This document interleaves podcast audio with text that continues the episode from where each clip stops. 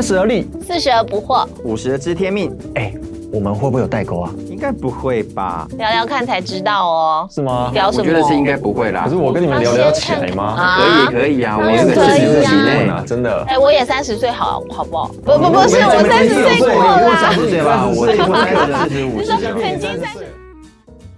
回到《而立不惑知天命》，我是恩宁，我是康康，我是正一。我们又来到每一周，我们都会聊一些不同的话题。那看看透过我们不同的年龄段，啊，我是最年轻的。我们好像这一集要聊相同的话题耶。虽然洪大哥说我们好像这一集还是要聊同一个话题，但是我们还是要帮观众复习一下，听众复习一下。其实呢，这是连续的三集。所以呢，第一集呢，我们其实主要是在聊非暴力沟通。那我们谈到非暴力沟通的这个架构，那就来又要再考一下大家。请问非暴力沟通的四个架构，第一个是什么？观察。第二个，感受。第三个，需求。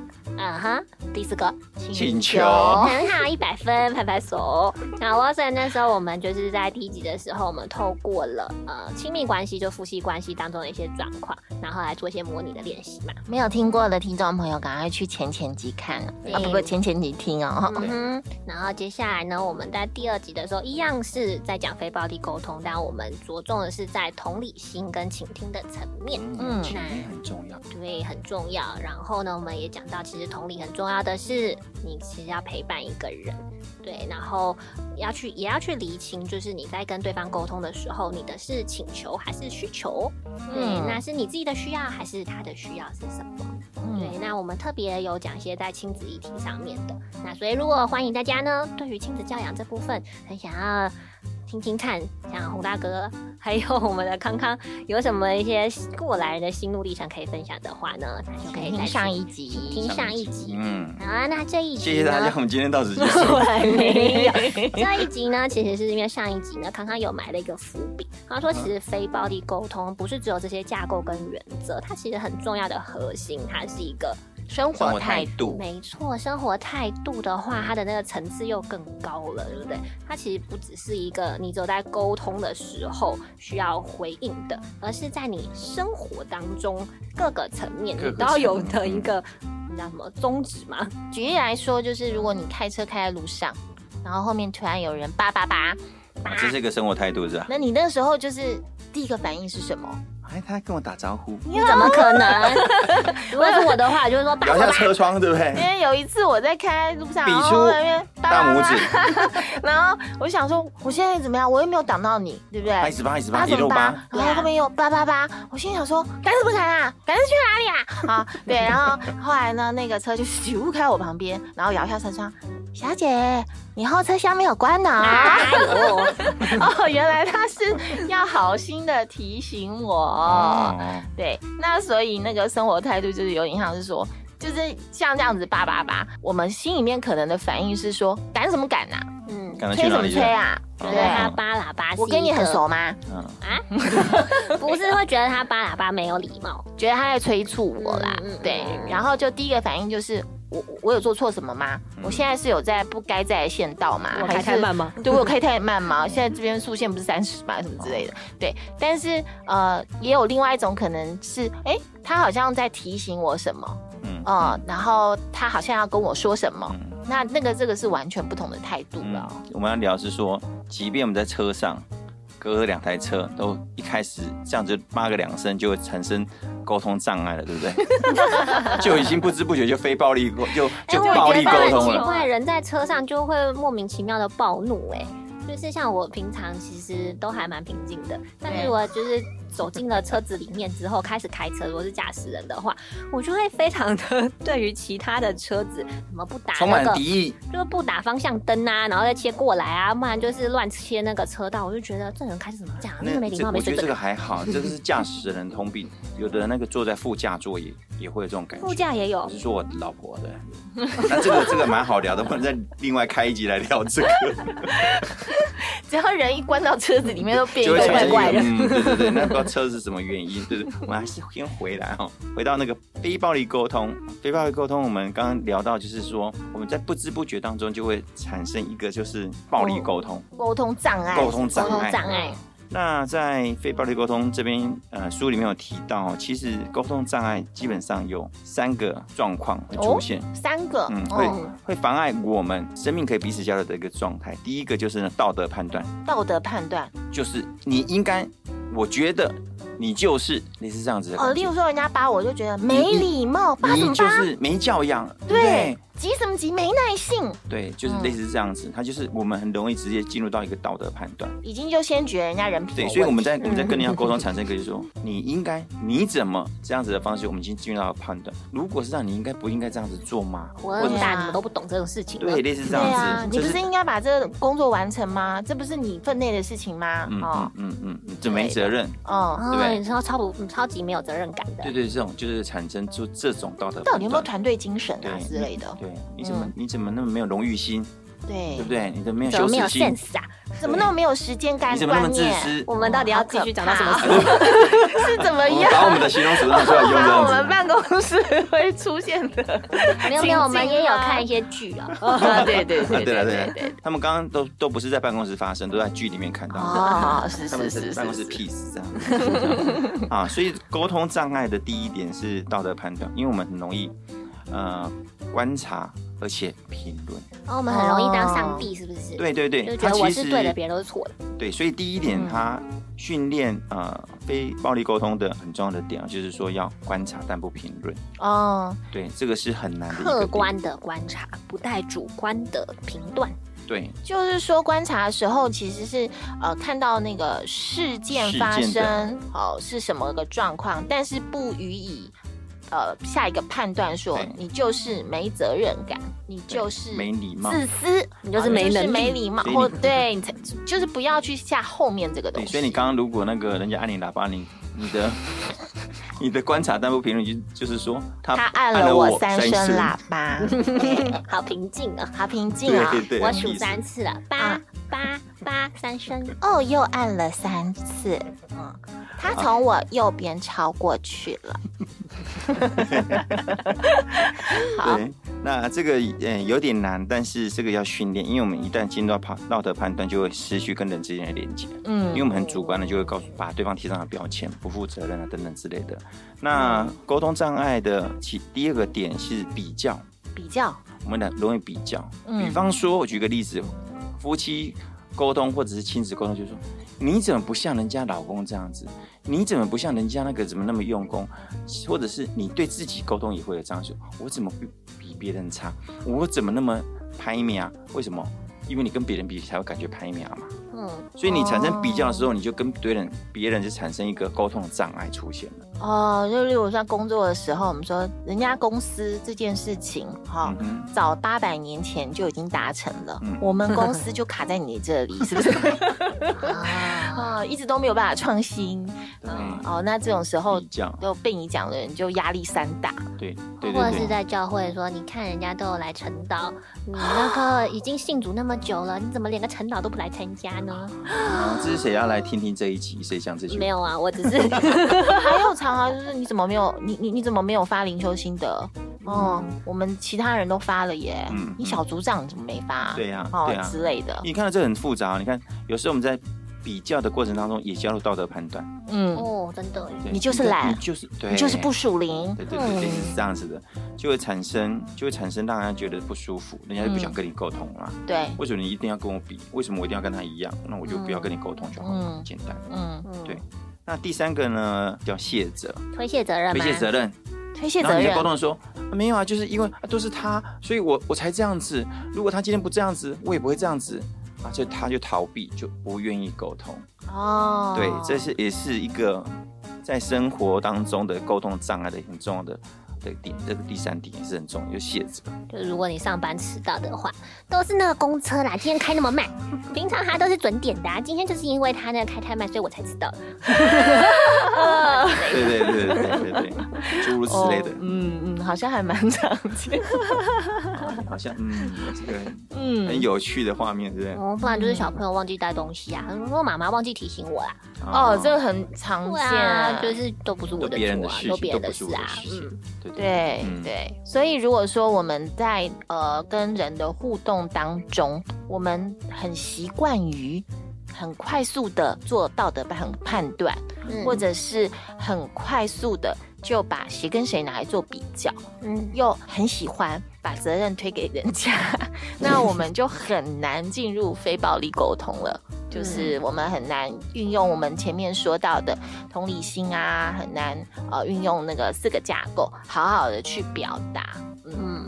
那我们今天这一集其实也是想说，我们讲了夫妻关系啊，亲子哦关系亲密关系，然后亲子关系嘛。嗯对，那其实我们还有一个很大的时很多的很长的时间，对工作上嘛，职职场上的关系，哦，然后朋友的关系，朋友的关系然，后是你在其他的啊教会啦，或其他社团啊、同工的关系同工啊这种的关好系。，那我先来，我先来告诫一下，我有罪。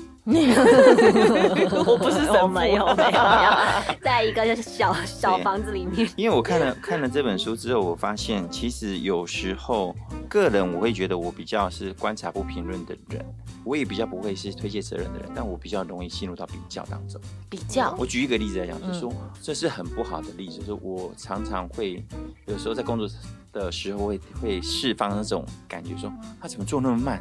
那是那个我做五分慢是跟钟做完了，为什么要做两个小时？哦跟你自己比较，我是跟我自己比较，我做那么慢是跟谁比？对对对对，我我意思说，其实这样子哦，我做五分钟，你做两小时，对啊，为什么你要做那么久？那有时候这不小心讲出去的时候，对方也会觉得很挫折。很伤。我自己也不不觉得，我也，有罪，我会也觉得说这个是很这这个不是就是一个事事实吗？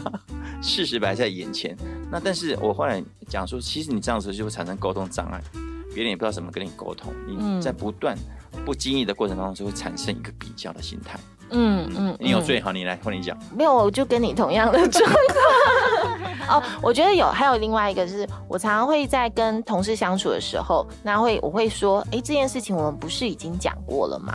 我们不是已经在什么时候达成共识，说这件事情要改成怎么样怎么样做？那为什么到今天了还是照样呢？哈、那我觉得我自己比较容易会在这个时候有道德判断，就是我会觉得就是你就是不想，不负责任，就是不愿意配不那么合，不那么对愿意或者配合没有接受我的之前的提议，没有采纳，或者是你没有照我们的决议你去就我行我。素，对 对对，你就是不愿意，你就是不配继续讲，他继续合。那里面的那个小剧场可以演一下。对，然后我我有时候生气起来就会说，所以我讲的话都是都都是白讲嘛，嗯，我讲的话就是左耳进右耳出嘛，这样子。重要，你们都可以不要听啊，那我以后就不要讲好了。对，就是这个感觉哈。哦但是一个受害者在这边的告白是吗？没有啦，后来我理解到一件事情，就是如果我不要去做这个价值判断的时候，我只客观的去看说这件事情我们已经达成决议了。他也接收到了，但是这件事情一直没有去进行，没有去落实。好？那那问题在哪里？问题当然就是他碰到了难题嘛，就是他可能没有讲出来。他想不出来这件事，我们做了决定要这样做，但是到底好要怎么怎么去做出来，或者是说他可能也知道说好，那我就是呃要去找厂商，然后我要去呃做这个动作，但是呢，他就觉得很困难，他心理上觉得很困难，对。不为艰，举步维艰。有时候就是说，对不同性格的人，呃，对这种性格的人来说，做这件事情是容易的，但对另外一种性格的人来说，要做这个改变就很难。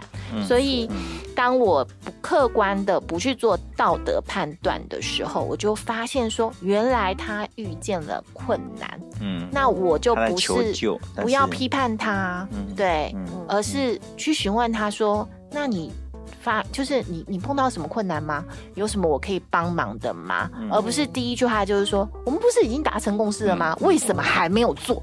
哇，这一句一出来，他就没得回话了。然后就直接防卫心筑起来，然后就嗯不沟通了，变脸，不想讲话，对不对？因哈，因为你刚刚提到，觉得被责难对你刚刚提到的就是是零跟一，对跟错，黑跟白的问题。嗯，对不对？嗯那有苏菲派的诗人叫鲁米，他讲了一句话，我觉得很好，就是卢说嗯，鲁米不是鲁鲁米，是鲁米。谁跟你讲鲁鲁？我认识卢啊，米，你认识鲁米哦，我也鲁鲁米啊。好，对不起啊，我们是个很严肃、很有素养的一个节目，怎么被我搞乱了？好，对不起，就是苏菲派的诗人鲁米，他讲的这句话说，在是非对错的想法之外，有一片广阔的旷野，我们会在那里相遇。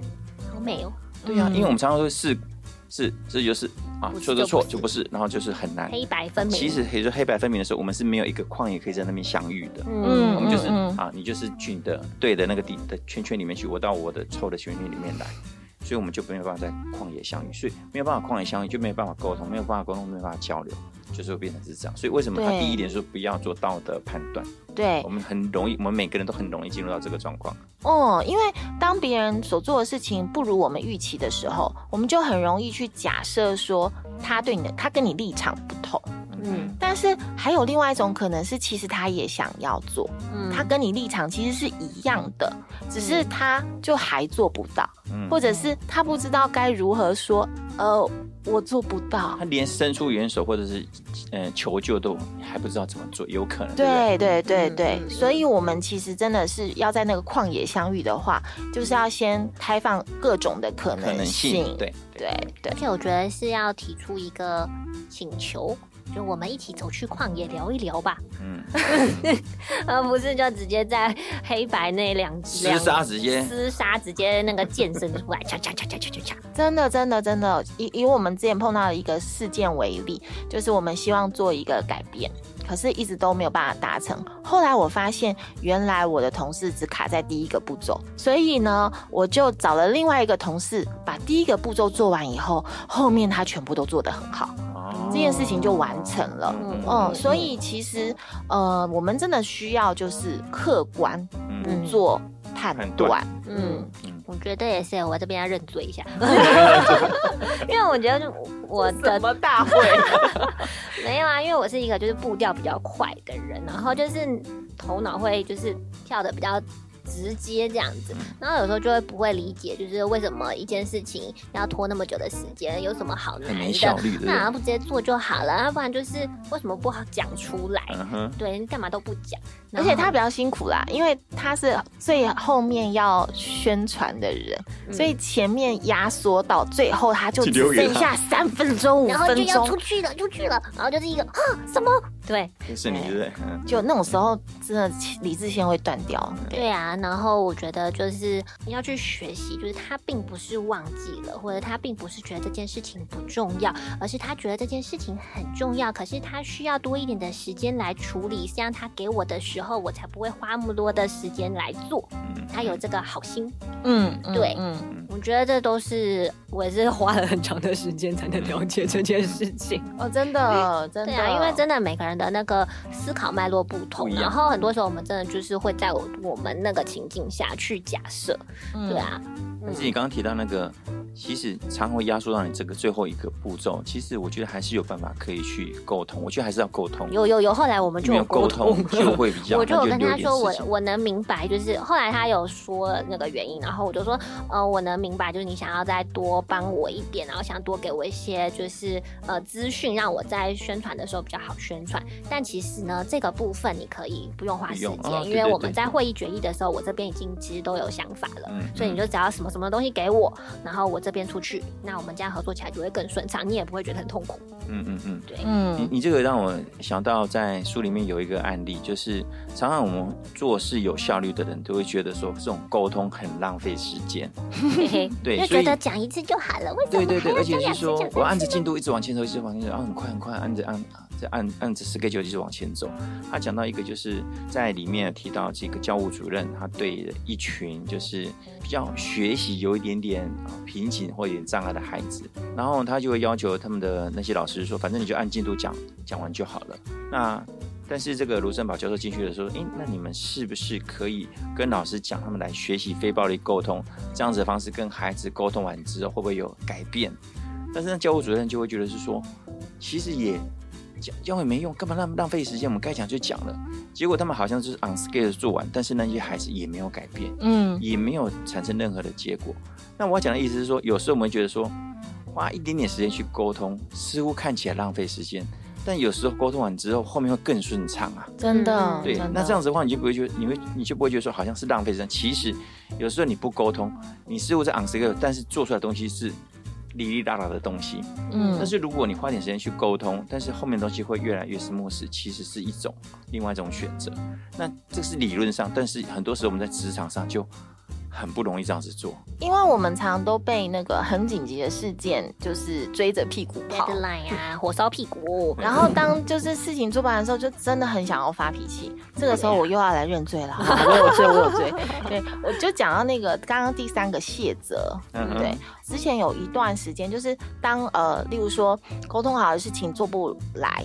好，然后又没有告诉我他卡住了，然后一直到很后面我们才发现原来前面卡住了，然后这个东西其实没有处理哈，或者是说到了 deadline 前一天大家开会的时候，某人才默默的说，啊、其实我都没有联络，然后那种时候呢，就是呃，我就会我就会生气，然后甚至在那个会议中，我就会开始我会责难，就是说这个事情就应该要早点讲，怎么可以不讲？那现在我们呃对，那我觉得那个时候我把这个生气的这个责任推给了我的同事，就我我会觉得说，因为你们没有做好，所以我生气。嗯，对，嗯但是我后来发现，其实不是这样的。即使对方事情没有做好，我要不要生气，还是我的选择。嗯哦，而且我发现每一次那个状况，只要我生气，就会非常影响工作的士气。那大家本来就是在火烧屁股的状况下就已经焦头烂额了，然后呢又碰到就是一个平常嘻嘻哈哈的同事，在那个时间点变成一个就是暴怒的、很 生气的一个很怒怒，然后很很的一个状况，大家都皮绷得很紧的时候，更难去完成任务。所以后来我就会发现，生气这件事情是我的责任，应该是说不要生气这件事情是我的责任。不论呃对方做了什么事情，我应该都要选择好好的去理解发生了什么状况，跟呃用这个非暴力的方式嗯嗯去嗯达成这个沟通。你刚刚提到呃生气啊、怒气，其实在暴在沟通当中是最大的一个杀手。嗯。因为生气完之后呢，就是夹带的就是你会把很人是很多会把生气怪罪到别人头上，对，都是你害我这样，我才这样，他就会越越讲越生气。嗯。我记得之前我看了一个案例，他是这样讲，他是说，如果我们今天来打赌，我们来打赌，如果我不生气，我不生气，我任何事情都不生气的话，你给我五百块；如果我生气的时候，我给你一万块。好了，那就这样子，嗯我从现在开始，那我已经决定不生气了，嗯所以你在做任何的事情我都不会生气，因为我会一定会赚你五百块。嗯所以你刚刚提到，就让我想到说，很多时候我们生气都说，因为他这个才让我生气，因为这个我才生气，所以我们会把所有的生气的点都归咎在别人的身上。那其实他，对，其实那时候你已经自己可能你是自己会承受不住了，那只是那个点就是你把全部的东西都压在他头上，就是因为你们这个事情。对，其实我们是有选择的。对，所以是有选择啦。像我刚刚讲那个例子，我要赚五百块，我一定不会生气嘛，嗯嗯嗯嗯，五百所以你一定会输，，对不对？哎我我我常常还有想一个，就是如果今天跟我说话的是我们教会的牧师，我会会不会我会不会这么凶？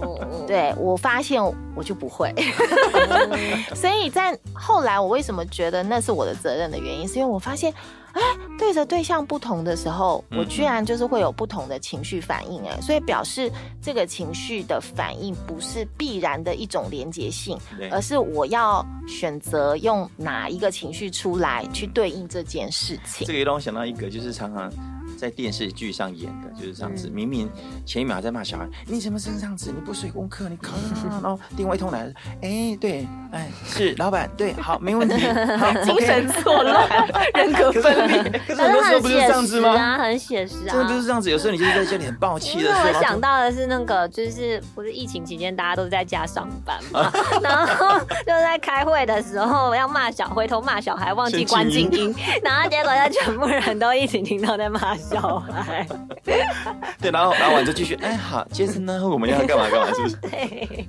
对啊，所以你你生不生气，其实是主主动权在你身上。嗯嗯，而且有时候我们觉我们选择生气，所以我们认为生气可以让对方就范，，嗯嗯，我们认为生气可以让他记得他下次不要这样。去汲取教训。对，殊不知，其实当我们生气的时候，就会让对方觉得恐惧，或是让对方也被勾起那怒气，或是嗯让对方就直接觉得我不想要跟你沟通，因为他也会防卫。嗯那嗯那结果这样子就没有办法让那个沟通真正的进行。嗯。嗯，我觉得听下来啊，就是非暴力沟通啊，它其实营造的其实是一个沟通的一个情境，然后是一个在大家彼此都舒适的一个状态下，可以好好的把自己心里面真正想要表达的想法讲出来，然后在这一个互相沟通的这个过程当中，不去带有任何一方的价值判断，那就是好好的去诉说。那我觉得其实它这一个历程当中，也是一个信任关系的建立耶。嗯就是通常你会愿意花时间去跟一个人沟通，其实就代表是你很期待，你很在乎他，你会希望你们可以经营的是一个长久，然后彼此都舒适的一个关系。因为如果说这个人，就是假如说只是一个麦当劳店员好了，就是他可能今天就是、呃、点餐的时候面露不悦，那你可能就觉得哦，他今天就是一个呃，可能路人甲没跟你没关系，就是他可能今天心情不太好啊，或怎么样，那那就算了。但是因为今天你要沟通的人可能是你所爱的人，或者是你要在长期相你要长处处的人相处的人的时候，嗯那我觉得它其实就是一个很好的一个关系建立的方式。对啊，那所以我觉得他会提到说，非暴力沟通其实是一个生活的态度。那其实态度就是一个选择啊。很多时候 并不是这个事件造成我们态度，而是我们自己去怎么想，然后我们才会去对于这事件有了诠释。而且态度就是说，不是只有我想沟通的时候我才用这个方式。嗯态度的话，就会是你随时随时全方位的、全方面的，不管你现在的角色是太太，你是妻子，然后你是学生，你是老师，那其实你的态度基本上都要一致的，不然你就是双面人啦。嗯，嗯 嗯我其实就回到那个职场啊，我就会发现，其实它这个循环，就是当有一个人开始愿意用这样的方式去沟通的时候，慢慢会带动其他的人，有些本来不太敢讲或者讲不清楚，对对对，嗯。慢慢的，他可能没有办法当面跟你说，可是他可能就会选择传讯息给你，嗯把他自己的感受、把他自己的脉络、跟他的心情、跟他对你的需要讲清楚。嗯那呃，我我觉得当这样子的这个舞步啊，像跳舞一样，对对我们这个舞步这样跳起来又一跳的。开始一定会踩到脚嘛，对对对对，一开始就很不习惯，然后后来就哎越来就越有默契，甚至还会出现那个群舞非常 一致的那种排舞吗？啊，是那个公园的土风舞是吗？啊，对，大妈广场舞这是非常非常值得投资的一件事情嘛。那我觉得它就是一个正向的循环，因为就是旁边人也会观察到，哦，原来有这种沟通模式，然后原来这种沟通模式对于彼此都有一个正向的循环，然后在这个过程当中，原来事情可以进行的更顺利，那他们也会尝试鼓起勇气去学习，因为之前没有是没有看到原来还有这种选择方式。那如果现在看到了，哦，觉得哦这种沟通方式非暴力沟通原来没有那么难，嗯。然后原来就是在不断练习当之后，它是可以嗯让彼此更了解彼此，然后我们其实人都希望与所爱的人，然后或者是你亲近人可以更亲密嘛。那发现哎可以达到这一点的话，那我觉得就是很营造一个安全的环境，大家就会愿意沟通。对嗯我觉得各位听众朋友，你们呢连听了三集啊，如果没有听到前面两集的话，再回去补听。对你也可以成为，就是你在你的家庭，或者是在你的职场，或者是在你的教会，只要有你在的地方，都可以筑起一个沟通的桥梁。嗯。哦，感觉最国外后对，最后我们请那个正一哥给一些这个鼓励给，就是说，因为很多听众朋友可能之前就听过非暴力沟通，嗯嗯，那也尝试在生活中去实践。可是呢，每次练习的时候，可能对方回回来的都让他觉得灰头土脸，哦，很难继续下去这样。心又被那刺了一刀。对，那正一哥会给这样子的听众朋友什么样的建议呢？其实我觉得最重要的是一个同理啦。如果你同理他，你就有时间去了解他的感受，了解那么他的感受，你就不会那么容易生气，不会那么容易生气之后，就至少有一方会愿意先伸出那个那个手。刚刚在讲的时候，我就想到这本书啊，有提到一个呃一个孩子他有精神上的状况，他原本被呃关在一个精神疗养院好多年。嗯那后来出来之后，他还是无法跟人家沟通。那爸爸妈妈就带他来教授这边，他们之上，智商很久很久，因为一开始他就躲在躲在墙角，一直发抖，一直发抖。几个月之后呢，他不断的跟他在沟通，他似乎他都没有任何反应，都没有反应哦。他一直抖，一直发抖，然后就是躲在角落这样子。然后这个卢森堡教授就不断的跟他讲说：“你是不是想要这样子？你是不是觉得是怎么样啊？然后你需要我为你做什么吗？”几个几个月都哦不，讲话，持续来。哦几个月那等到有一次的时候，我就看那个那个桥段，我就觉得蛮感人。他就手紧紧握着一个东西，然后比向他，好像要给他一个什么东西，你知道吗？他就把手打开，然后那个就揉成一团烂烂的纸条。嗯，然后那个罗森堡教授打开的时候，他就写他说，他写什么就写，请帮助我可以讲话。其实他他一直想要讲，其实我为什么讲最后这个 ending 讲这个故事，说，其实如果没有这种意识，说其实很多人他愿也愿意跟我们沟通，但是他真的没办法，因为他的成长的环境、他的家庭背景各方面，或者是他的心理都已经受伤到一个极致，或者是他的精神都有状况，只要你有耐心去陪伴他，就像那个那个女孩一样，她手拿出来的时候，她只讲写一句话，就说：“请帮助我讲话。”嗯，那他接着就会越来越好，越来越好。也许是很慢，但是如果我们有这种呃概念的话，就不会觉得说沟通就是啊，算了算了，不要沟通了，嗯，对，这样。我们乍听之下觉得几个月很长，也觉得这样的耐性真的超乎常人。嗯但是我们回到我们自己的生活当中，我们的家人、我们的朋友、我们的关系，其实是以几年、几几十十年年来算。嗯我们的工作伙伴也至少是好几年的嗯关系。那如果说我们知道说我们会相处这么久，那我们是不是很值得用几个月的时间嗯啊、给对方，让他慢慢去尝试，把他心中的感受可以说出来。对，然后虽然一开始我们可能觉得很挫折的，哎，我都在用非暴力沟通跟你讲话了耶，我已经用了两天了呢，你还这样回我，你你这回的这么对啊，好难过哦。那我要放弃，可是就如果我们愿意不放弃，我们愿意持续的站在对方的角度去体会他的感受，也尝试把它说出来的时候，相信就是一定会有一一定会天有，，一定会有。嗯，那个美好的沟通关系是互动关系是一定会产生的。突然觉得有一个圣经的经文叫“流泪撒种必欢呼收割 ”，真的要流泪。对，因为在过沟通过程中，其实真的有很多的挫折，不是说你学了以后你就可以立马